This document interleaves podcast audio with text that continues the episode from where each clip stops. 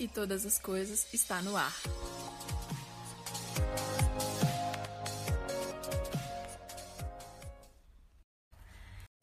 E aí, galera, beleza? Estamos de volta com o nosso Tudo e Todas as Coisas. E hoje a gente vai falar sobre o sexto segredo da felicidade. Quero dizer para vocês que nós estamos chegando na reta final e eu sei que muitas coisas nós aprendemos aqui nesse tempo, mas saibam que tem muito mais, porque é incrível como quando nós nos dispomos a aprender, nós aprendemos, tanto com as pessoas que nós conhecemos, novas, quanto com as coisas que nós observamos na vida mesmo. Tem tanto conhecimento espalhado por aí, tanta informação e tanta coisa que às vezes a gente não se apega por falta de, de buscar mesmo. Mas saibam que para quem continuar e para quem ficar aqui nesse podcast, a gente vai continuar aprendendo e buscando muito mais, porque a inspiração vem do alto e essa inspiração que vem do alto, ela é infinita. Ela não acaba nunca, porque Deus é infinito. E hoje eu quero compartilhar um pouquinho com vocês sobre o significado de solidão. Solidão significa desacompanhado, só, solitário e isolado. Bom, em tempos de Covid e quarentena, quem nunca se pegou em tempo de isolamento? Eu não sei quantos tiveram a oportunidade, feliz ou infeliz, de, de ter pego o Covid-19, mas é um tempo onde realmente a gente para para ficar em casa, em prol dos outros, principalmente porque a gente se, se resguarda de passar algo para alguém. Mas mesmo sem ter pego, quantos de nós ficaram isolados? Ou você já se pegou isolado? Fosse no tempo de Covid ou não? Ou já se pegou isolado acompanhado de pessoas? Porque às vezes a gente vive assim. Às vezes a gente se pega isolado acompanhado de pessoas. E quando a gente vê isso acontecendo, a gente se pergunta, cara, será que eu estou vivendo do jeito certo? Será que a gente está caminhando para a maneira mesmo correta? Porque eu estou indo para um lado e as pessoas que eu convivo estão indo para o outro. E uma vez eu estava viajando e algumas vezes, na verdade, nessas viagens, eu estava acompanhada de várias pessoas e às vezes elas não tinham o mesmo interesse que eu. Então eu lembro que um dia a gente estava nos Estados Unidos, lá em Orlando, e as minhas amigas queriam ficar no shopping, no outlet. E eu já tava de saco cheio de outlet. Porque outlet, cara, é um negócio que você vai que enquanto você caminhar por ele, você vai gastar. Enquanto você caminhar por ele, você vai comprar. E não para, nunca, não acaba. Principalmente quando é mulher. Porque mulher gosta de entrar em todas as lojas e olhar os detalhes, né? Eu costumo fazer isso. Meu sonho era terminar um outlet. Mas acho que eu nunca consegui finalizar assim, visitar todas as lojas que eu queria ver, já consegui, mas nunca olhei assim, consegui olhar tudo dele. Mas enfim. Aí tinha tinham os outros amigos, os homens, que falaram assim, pô, não quero, tava querendo ir no parque, não sei o quê. E a gente já tinha ido para alguns parques, mas esse parque a gente não tinha comprado a, o, o ingresso dele. E aí eles falaram assim, não, pô, vamos no parque, não sei o que, esse daqui a gente não foi ainda, não sei o que, e eu não conhecia. Chama Epcot Center e ele fica lá em Orlando e é um, parque, um, dos parques da, um dos parques da Disney, né? Aí fomos. A gente saiu do shopping, tipo, sei lá, era de manhã, mas já era tarde para ir para um, pra um, um parque. Mas a gente foi. E quando a gente chegou lá, estacionou, tava vazia a entrada, porque geralmente os parques da Disney tem uma, uma fila, esse não tinha fila para entrar. A gente entrou e de cara a gente se deparou com aquela bola gigante prateada que todo mundo já deve ter visto, que tem um Mickey ali. Aquele é o Epcot Center e lá dentro tem um negócio muito legal. Que você entra, é tipo uma montanha russa meio nas estrelas, assim, meio escura, mas mais lenta. E foi top esse passeio. Foi o primeiro passeio e foi fera. Depois a gente fez um outro que era de um kart, uns carros lá, bem modernos e tal. Acho que, acho que era o brinquedo da Ferrari, alguma coisa assim. E aí a gente ficou lá na fila um tempão, tal, beleza, top, massa. Aí a gente continuou andando. O que a gente continuou andando, parou de ter brinquedo. Eu não, não conhecia o Epcot, eu não sabia como ele era, mas ele é um parque mais para você caminhar com a família, para pegar o carrinho, as crianças, todo mundo na mão ali e caminhar e dar a volta, porque ele é como se fosse um, um grande círculo ao redor de um rio. E cara, é lindo porque ele tem vários países, várias coisas típicas. Então, enquanto você caminha, a vontade que eu tinha enquanto nós caminhávamos, eu estava com dois homens, era de parar e tirar milhares de fotos em cada ponto. E o que, que aconteceu? Nada. Nada disso. Por quê? Porque eles não tiram foto. Eles não estavam afim de parar e tirar as fotos. E eu me sinto sozinha naquele momento. Por quê? Porque eu era a única interessada naquilo ali, tirar foto.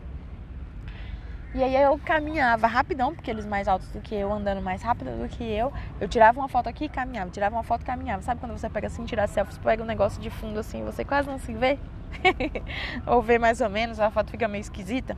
Foi isso. Mas eu precisava tirar pelo menos algumas fotos. E a gente parou para comer no Japão. E aí a gente comeu um sushi. Foi nesse tempo do sushi do Japão foi que eu aproveitei para descer para tirar umas fotos. Então, naquele dia eu me senti sozinha e acompanhada. Pessoas estão unidas, estão no mesmo lugar, andando no mesmo carro. Nós decidimos sair do outlet para ir fazer uma outra coisa, mas nós não estávamos em unidade. Por quê? Porque o propósito era diferente. O propósito deles era dar um rolê num lugar diferente, não ter que entrar em loja. E o meu era conhecer um parque novo da Disney. e eu não conhecia, então eu queria ficar lá mais tempo, aproveitar mais. Eu sei que a gente deu a volta no parque todo e foi muito rápido. A gente deve ter ficado umas 4, 5 horas no parque. E eu sou acostumada a passar o dia inteiro num parque. Mas a vida é assim. Às vezes a gente entra num barco achando que ele vai para um caminho e ele até vai chegar lá, mas o caminho que ele vai percorrer não foi aquele que a gente planejou. E quando isso acontece, a gente vê a diferença das coisas, né? E o que, que eu percebo nisso? Tem uma frase que fala assim: o amor não busca seus próprios interesses. Não tenham cada um um ponto de vista que é seu propriamente, senão também o qual é dos outros. Às vezes a gente não entende isso.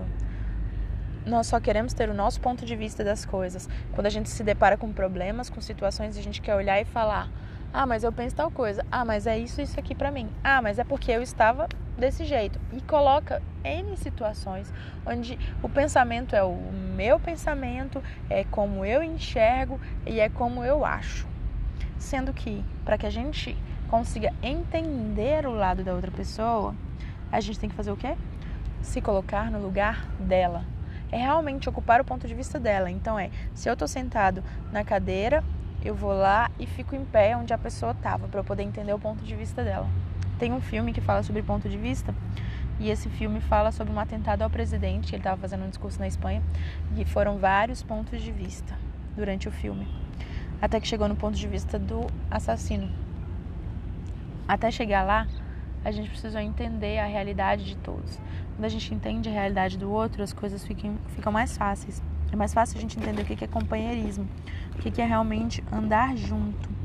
E aí, eu quero compartilhar com vocês algo que mexe muito comigo. Tá num dos livros de sabedoria de Salomão que diz o seguinte: Melhor é serem dois do que um, porque tem melhor paga do seu trabalho. Quando a gente anda junto num propósito que seja empresarial, financeiro, empreendedor, nós conseguimos uma remuneração melhor. Por quê? Porque é melhor serem dois do que um. Você recebe melhor, porque a execução do trabalho é melhor. Porque se um cair, o outro levanta o seu companheiro. Mas daí o que tiver só, pois se caindo, não haverá outro que o levante.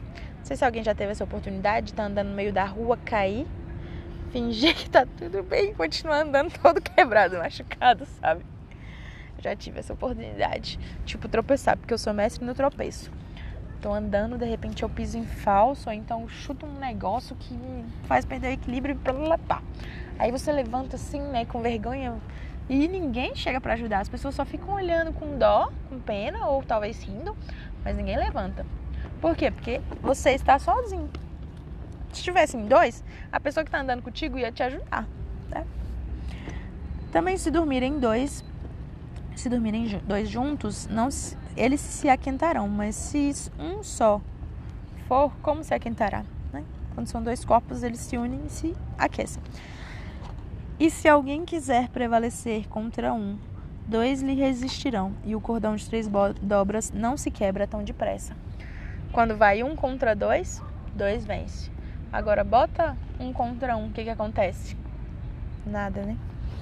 Então, um dos segredos da felicidade é isso: é saber compartilhar a vida, compartilhar as alegrias, compartilhar aquilo que nós estamos realmente decidindo fazer.